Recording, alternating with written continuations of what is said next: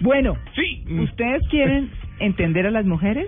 Ay, Pues bueno, sí, hemos in- bueno, hemos Ah, invitado a Eduardo Carballo, que es médico psiquiatra Yes. y analista eh, de un centro de estudios que nos habla de cómo entender a las mujeres. Ustedes nos entiendan.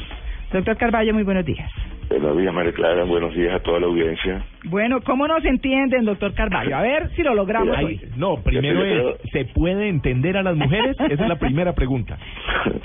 Mira, yo creo que algo que es importante es partir del, del punto de que muchas veces no hay que entender, sino hay que aprender a acompañar, ¿no? Porque yo creo que si, si empezamos por tratar de entender algunas cosas, nos quedamos paralizados tratando de, de, de, de buscar una solución o buscar algo que nos dé sentido y muchas veces no tenemos. Yo creo que, que lo que nos toca es aprender a acompañar.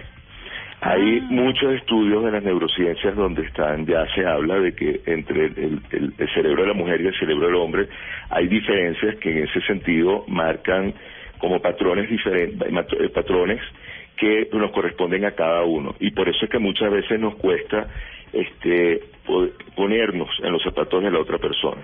Por ejemplo temas de en relación a- al manejo del tiempo te- temas en relación al manejo de intereses está demostrado que son diferentes. Yo creo que a todos nos pasa, a todos los que tenemos eh, pareja o que estamos casados, que cuando vamos a salir planteamos, bueno, acuérdate que vamos a salir a tal hora y nos quedamos sentados en la sala todavía esperando y esperando mientras este la pareja nuestra está preparándose todavía a pesar de que le dijimos hace más de una semana que era una salida importantísima y que tenemos que ser súper puntuales. Sí. Claro. Bueno, ahí está. Hay, hay gente que dice cosa, cosas que le molestan a una mujer cuando está enojada. Que le pregunten por qué está enojada. Jamás hay que hacerlo. Es la regla número uno del hombre. O que no le preguntes por qué está enojada. Ah, ¿No? Eso, eso nos lo dice un oyente, Andrés Mejía, por ejemplo. ¿Cómo responder? Ah, tu amiga. Porque hay varias cosas, y digamos que, que un poco basados en esto que está diciendo nuestro oyente, pero, pero hay frases como, no me pasa nada. No, agárrate. Sé sincero. Busca el pasaporte ahí. Tranquilo, déjalo así. No. Ah, no me importa. Vení, sentate, hablemos. No, eso pone a las 5 de la mañana y seguís. En cinco minutos estoy lista, por ejemplo, Sí. ¿cierto? Y nosotras, como hablando de nosotras como género, en el uso plural, Sí. ¿cierto? O Sí. mejor lo hago yo. Ay. ¿Qué hacemos, Doc? ¿Qué hacemos? Fíjate, hay algo que, que dentro de lo que están comentando que es, es fundamental, ¿no? Que es, eh, uno tiene que ver con la cómo cómo eh, cómo funciona el cerebro el cerebro femenino. El cerebro femenino tiene una un manejo desde el punto de vista emocional que es muy diferente al del hombre. Por eso la mujer es todo lo plantea desde desde de, de- con una base emocional. Bueno, ¿Cómo me siento frente a esto? ¿Por qué tú me hiciste esto? Reacciona muy diferente frente al tono de voz, este, más que el contenido, que es diferente a lo, a lo que somos los hombres. Tú me que- los hombres, tú me pones un tema y nos podemos quedar pegados en el tema, mientras que a la mujer no le importa el tema, sino cómo le dices las cosas o cómo es el tono con que en un momento determinado le pediste o le reclamaste alguna situación. Hay un el- este mundo emocional hace que haga una cantidad de conexiones permanentes permanentes eh, desde la cual ella está tratando de, de organizar las ideas y organizar el entorno y por eso hay una solicitud eh, para la, eh, en relación a la pareja para que sea entendida y muchas veces en ese en la, el- el- la pareja tratando de, de hacerle o, o decirle yo sí te entiendo lo que hace es confundir más Claro. por otro lado, hay algo que se ha trabajado mucho desde el punto de vista de la, de la psicología junguiana, que es el tema de los arquetipos. Y entonces, bueno, nosotros eh, sabemos y partimos de que hay diferentes formas de ser, de presentarse de lo femenino. Mm. Hay mujeres que son más sensuales, más eh, buscan más la, la, la, la- el reconocimiento físico, el reconocimiento sexual, que son, podríamos llamar, más afrodíticas, más venusinas. Hay mujeres que son más ejecutivas, que necesitan el reconocimiento desde lo que hacen y desde cómo piensan. Hay mujeres que son más mamás, que buscan reconocimiento como, como, como, como, como, como esposa o como madre Mm. y eso también va marcando diferencias. Entonces, es como que yo diría, que un poco lo que planteaban, si la mujer es bipolar o no, es como que plantearse un poco como estar frente a este, a, a, múltiples personalidades. Y ojo, que también nos pasa a los hombres, por eso es que, que a las mujeres también nos cuesta, muchas veces les cuesta mucho entenderlos a nosotros. Mm, Hay veces que nosotros como hombres estamos eh, desde el rol de padre y queremos que nos reconozcan ahí, o desde el rol de, de esposo, o desde el rol de amante, o desde el rol de proveedor. Y dependiendo de, del rol que está activado en un momento determinado, se puede establecer una mejor comunicación o, definitivamente no establecerse una comunicación. Sí, doctor, dice, decente o decoroso, recatado, pudoroso, razonable, justo, probo, recto, honrado. Esto según la RAE es honesto u honesta. Lo que quiero decir es que y hacerle la pregunta tiene que ver con esta relación, ¿no? Porque esta dice, ay, ¿cómo entender a la mujer? ¿Cómo entender al hombre? Porque también está del otro lado esta situación. Y tiene que ver también con la palabra, y hago esta relación con la palabra honestidad. Porque cuando toda relación comienza, madre de Dios, los colores, las flores y el amor brillan. A medida que va pasando este tiempo, esta eh, honestidad falsa, que fue un inicio, empieza a mostrarse esa honestidad verdadera y ahí empieza esa relación de conflictos entre ambos personajes de esta historia. Eh, ¿Es así? ¿Comienza todo con esta deshonestidad o esta honestidad falsa? No, fíjate, hay algo que sucede cuando empieza eh, la mayoría de los vínculos, que es, hay un reconocimiento, uno siente que reconoció a la otra persona definitivamente a su alma gemela. Eso se siente, eso es genuino. Mm. Y la otra persona genuinamente no está haciendo mayor cosa por alimentar esa esa percepción. ¿Qué pasa? Que en el en el en el día a día y en el en el la en el en, la convivencia empiezan a aparecer este empiezan a surgir las diferencias reales que existen que hacen que, que esa fantasía de que encontré mi alma gemela no es no sea verdad ¿Qué es lo que pasa muchas, en muchas oportunidades? Que si en ese tránsito yo encontré a alguien que realmente me gusta, que me parece que valga la pena, muchas veces trato de adaptarme a la otra persona y dejo de mostrarme tal cual yo soy. Mm. Yo no creo que exista una, una deshonestidad como tal, o sea, hay situaciones donde patológicamente la persona se muestra realmente o, vende, vamos a decir, una imagen que no es la que realmente tiene. Pero ese es el menor de los casos. Yo creo que ahí hay un tema de, un querer adaptarse y querer mantener que muchas, de lo que, muchas veces lo que hace es complicar la, posibilidad de que el vínculo se fortalezca porque entonces en ese yo mostrar lo que la otra persona quiere, dejo de ser yo eh, naturalmente. Claro, pues eh, ahí yo lo voy a invitar a usted, eh, doctor Carballo, a que escuche, porque también, bueno, si es cierto que les preguntamos a, a nuestros transeúntes qué les cuesta entender de las mujeres, también les preguntamos qué es lo que admira de las mujeres. Aquí están las respuestas. Okay. Lo que admiro de una mujer es la dedicación, eh, la responsabilidad, la inteligencia y sobre todo la dedicación. Muchas para adelante que son responsables en su trabajo, en su oficio, en todo ello las admiro en ese sentido. Las admiro mucho por la inteligencia, porque ellas siempre buscan recursos que muchas veces nosotros los hombres no podemos.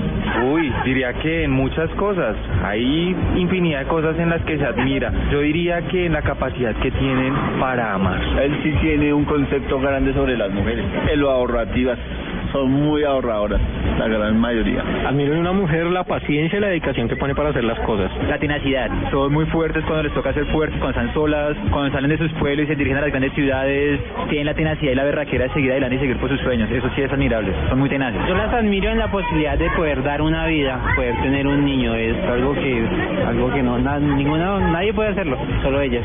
Su sencillez, pues porque eso la caracteriza como mujer y me fascina. Conozco mujeres muy muy berracas, muy trabajadoras, trabajan incluso mejor que los hombres, le rinde la plata como una cosa, una cosa impresionante, nos tienen mucha paciencia.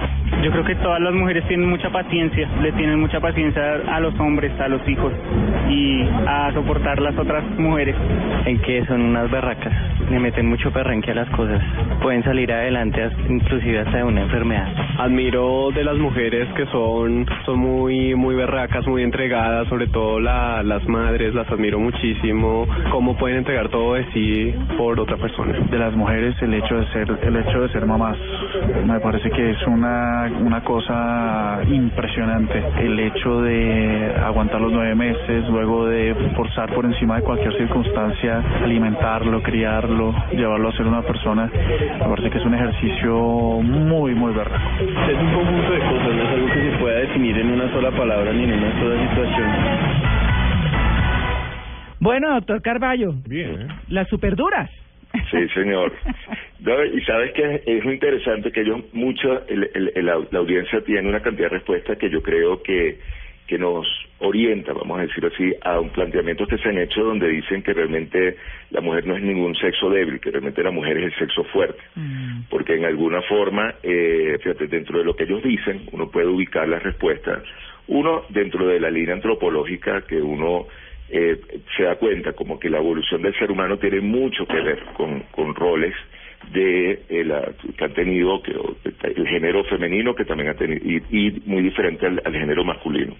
A la mujer le ha tocado efectivamente este ser la que da la vida a la mujer le ha tocado desde eh, eh, reforzada por el instinto mantener esa vida alimentar esa vida este pero alrededor de eso también ha aprendido y le ha tocado como estructurar el entorno para que esa vida pueda crecer y para que eh, la, la y para que se pueda fortalecer. En ese sentido esta todas estas características que se comentan en, rel- en relación a ser organizadas a ser estructuradas a ser ahorrativas son características que definitivamente tiene la mujer que muchas veces se diferencia a la conducta que, que podemos tener los hombres en ese sentido. Claro, eh, hay eh, un hombre que se ha dedicado un poco a, a investigaciones sobre, sobre las mujeres, se llama Miguel Ayuso, y dice que los hombres suelen perderse al tratar con las mujeres. Perderse. Sí, o sea, que en muchas ocasiones sencillamente no entienden nada de lo que les están diciendo, o sea, se pierden en lo que les están hablando, ¿cierto? Eh, porque pues no saben prever sus reacciones, son incapaces de entrever siquiera una parte de lo que pasa por la cabeza de una mujer, Sí. ¿No? Y pues, eh, bueno, pues por ejemplo, ya lo hemos abordado con el doctor Carballo, es, pero por ejemplo, él habla como, como de seis puntos para, para que nos puedan entender un poco. Las mujeres necesitan cercanía. Sí, ¿Sí? sobre todo entre ellas. Eh, no sé. No, pero entre ustedes se No castigan más que entre los hombres. ¿eh? Eso es También verdad. hay que decirlo. No, ¿eh? claro, por eso digo Niña yo. niña se Estamos hablando de hombre-mujer. Ok. Ah, bueno. ¿Cierto? sí Sí. Eh, si no sabes qué quiere, pues pregunta. ¿Cierto? Señores, si no entienden, pregunten. No y maestra. siguen sin entender qué hace el doctor Carvalho. No, que le pregunte a un amigo. bueno, si tu pareja está menos interesada en el sexo, trabaja la empatía. Mm, Ah, vea. Piensa cuánto trabaja tu pareja. Muchas parejas han acabado mal sencillamente porque ambas partes estaban demasiado cansadas como para quererse.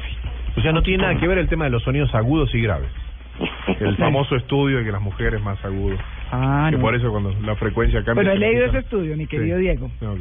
Bueno, hay que permitir que pues la pareja exprese sus temores Sí. y la comunicación es clave. Esa frase me parece tan manida y tan poco explicada. No sé si sos vos. Soy yo. Sí.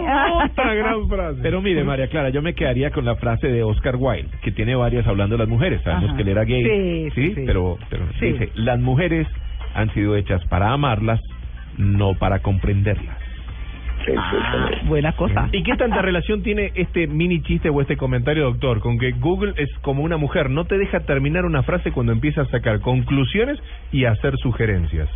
¿Cómo llegar, cómo, cómo limitar eso? No sé. Defiéndanos, doctor Carballo. Mira, defiéndanos. es que desafortunadamente para Clara no las puedo defender porque hay, hay un tema, hay un tema muy particular que es el, hay, ustedes están comentando sobre dos cosas, ¿no? Yo creo que la, la importancia de la comunicación y poder expresar las necesidades que se tienen y poder expresar lo que se lo que se lo que se está esperando de la otra persona. Y por otro lado de ciertas características. Yo creo que hay algo que ha evolucionado que ha cambiado en, el- en, los últimos años que es un prejuicio eh, el- había un prejuicio por muchos años que afortunadamente es un prejuicio eso es absolutamente falso y el tiempo nos ha dicho que ha comprobado y ha validado que eso es absolutamente falso pero donde el, el quien sabía pensar, quien sabía organizar las ideas y dar como argumentos, era el hombre. Entonces los hombres estamos muy tranquilos cuando tenemos que, que, que dar algún tipo de argumentación, mientras que muchas veces la mujer se siente de entrada invalidada. Por eso es que muchas veces no dejan terminar la idea. O sea, es cuando, cuando ella dice, ah, de esto sí sé yo. Entonces, bueno, inmediatamente quieren tomar como la palabra y a diferencia de los hombres que, que hay como una capacidad o una, una también por, por, por un tema de, de, de modelaje. Hay un tema discursivo de discutir. Ahora hablo yo, ahora hablas tú. La mujer por lo general tiende como a brincar encima y este a no esperar la frase antes de que ella diga ya, ya yo entendí entonces No ahora yo voy con mi idea no no afortunadamente no, y y hay una cosa que te diga el, el yo no soy eh, colombiano una uno de los rasgos que yo eh, respeto mucho en el colombiano es la capacidad de de, dialogar o sea cómo cómo se terminan las ideas, cómo se espera por lo general que uno termine para empezar el otro. Eso es algo muy cultural y yo creo que es muy importante y muy valioso aquí porque es la base, el primer peldaño del otro punto que estamos hablando, que es la comunicación. Para comunicarme yo tengo, uno, yo tengo que tener claro qué es lo que yo quiero comunicar. Yo Pero por otro lado, tengo que aprender a, a oír lo que el otro, este, cómo esto el otro está recibiendo la comunicación y lo que el otro está respondiendo. Y eso es algo donde la pareja muchas veces eso se corta. O sea, en, la- en los elementos que tú comentas de la necesidad de, de cercanía, de, de, de, de- que sean entendidas, de todo esto, la base muchas veces es la comunicación. Cómo uno es capaz de decir en un momento determinado, "Mira, yo necesito tal cosa. Y eh, poder ver que el otro recibió la información. Hay muchas veces que uno está todo el día pidiendo y pidiendo y pidiendo y se siente muy frustrado porque en ningún momento se preguntó si la comunicación estaba llegando o no estaba llegando en relación a la sexualidad, en relación a la cercanía, en relación al tiempo compartido, en relación a las responsabilidades, a, la carga de responsabilidades. Y lo que se transforma en la convivencia es una quejadera permanente que no lleva a ningún sitio. Ay, sí, qué pereza. Ay, sí. Sí, responder por lo que escuchan, no por lo que se entiende, ¿no? Claro. Y ahí está la falla. Bueno, doctor Exactamente. Carballo, entonces quedamos graves. No, yo, yo cerraría con otra frase de Oscar Wilde. No, regáleme el anterior de Oscar Wilde, hizo que me gustó mucho. Ah, sí, no, que a las mujeres no hay que entenderlas sino amarlas. Ah, muy Pero bien. está esta otra. Si usted quiere saber lo que una mujer dice realmente, mírela, no la escuche. Upa. ¿Ah, sí? Sí, mírela. No, pero bueno. Bueno, pues bueno, ahí está el tema. La verdad es que, pues sí, no es fácil, pero también para nosotras comprender a los hombres a veces tampoco es fácil, porque somos más prácticos. Yo, yo debo reconocer, por ejemplo, algo que le aprendí a mi esposo, y es no discutas con alguien que está terco y metido en el tema y dice y sigue en sus necesidades y sus necesidades, entonces uno los identifica muy fácil y cuando empiezan, no, pero es que yo, pero es claro. Claro, sí. Perfecto. Usted no se enfrasca uno en problemas, no se mete en líos. Sí, eso se lo aprendí a él. Eso lo debo reconocer. Me parece chévere. Un hombre, cosas. de otra de Oscar Wilde. Eh, con esta no estoy de acuerdo, pero la dice. Sí. Un hombre puede ser feliz con cualquier mujer mientras que no la ame. Fuerte, ¿eh? No, no, no, no. No, diga, diga algo bonito para irse, doctor Carballo. No, fíjate, yo creo que los hombres eh, no podemos vivir definitivamente sin las mujeres. O sea, las mujeres nos da un elemento que es el color de la vida que no te lo da ningún amigo, que no te lo dan los hijos, que no te lo dan los compañeros. Y por eso es que el, el, el vínculo y, y el, el trabajar el vínculo es algo que hemos estado haciendo durante toda la vida. O sea, definitivamente nosotros y las mujeres no podemos vivir. Entonces, sí creo que ojalá el, el, el- el podamos eh, diferenciar lo que es el encuentro de lo que es la comunicación y podamos realmente hacer un, un, un- un esfuerzo, estar este, eh, eh, dispuesto para poder trabajar más en eso, porque realmente sobre eso se puede hacer muchas cosas. Si nos quedamos pegados en, el tema de las diferencias y en otras y en otros terrenos diferentes a ese, entonces ahí es donde nos perdemos. Claro. Pues bueno, es el doctor Eduardo Carballo, médico, psiquiatra y analista del Centro de Estudios Jungianos. ¿Es que se dice? Sí, indianos, exactamente. Pues muchas gracias. Muy valiosos sus aportes, muy claros. Y quedamos como Oscar Wilde. Mejor que nos amen y no nos entiendan. ¿Cómo, cómo las va a entender uno? No quiere decir sí. Bueno, hasta luego. Muchísimas gracias a ustedes por la invitación y que pasen un muy buen día. Hasta luego, muchas gracias.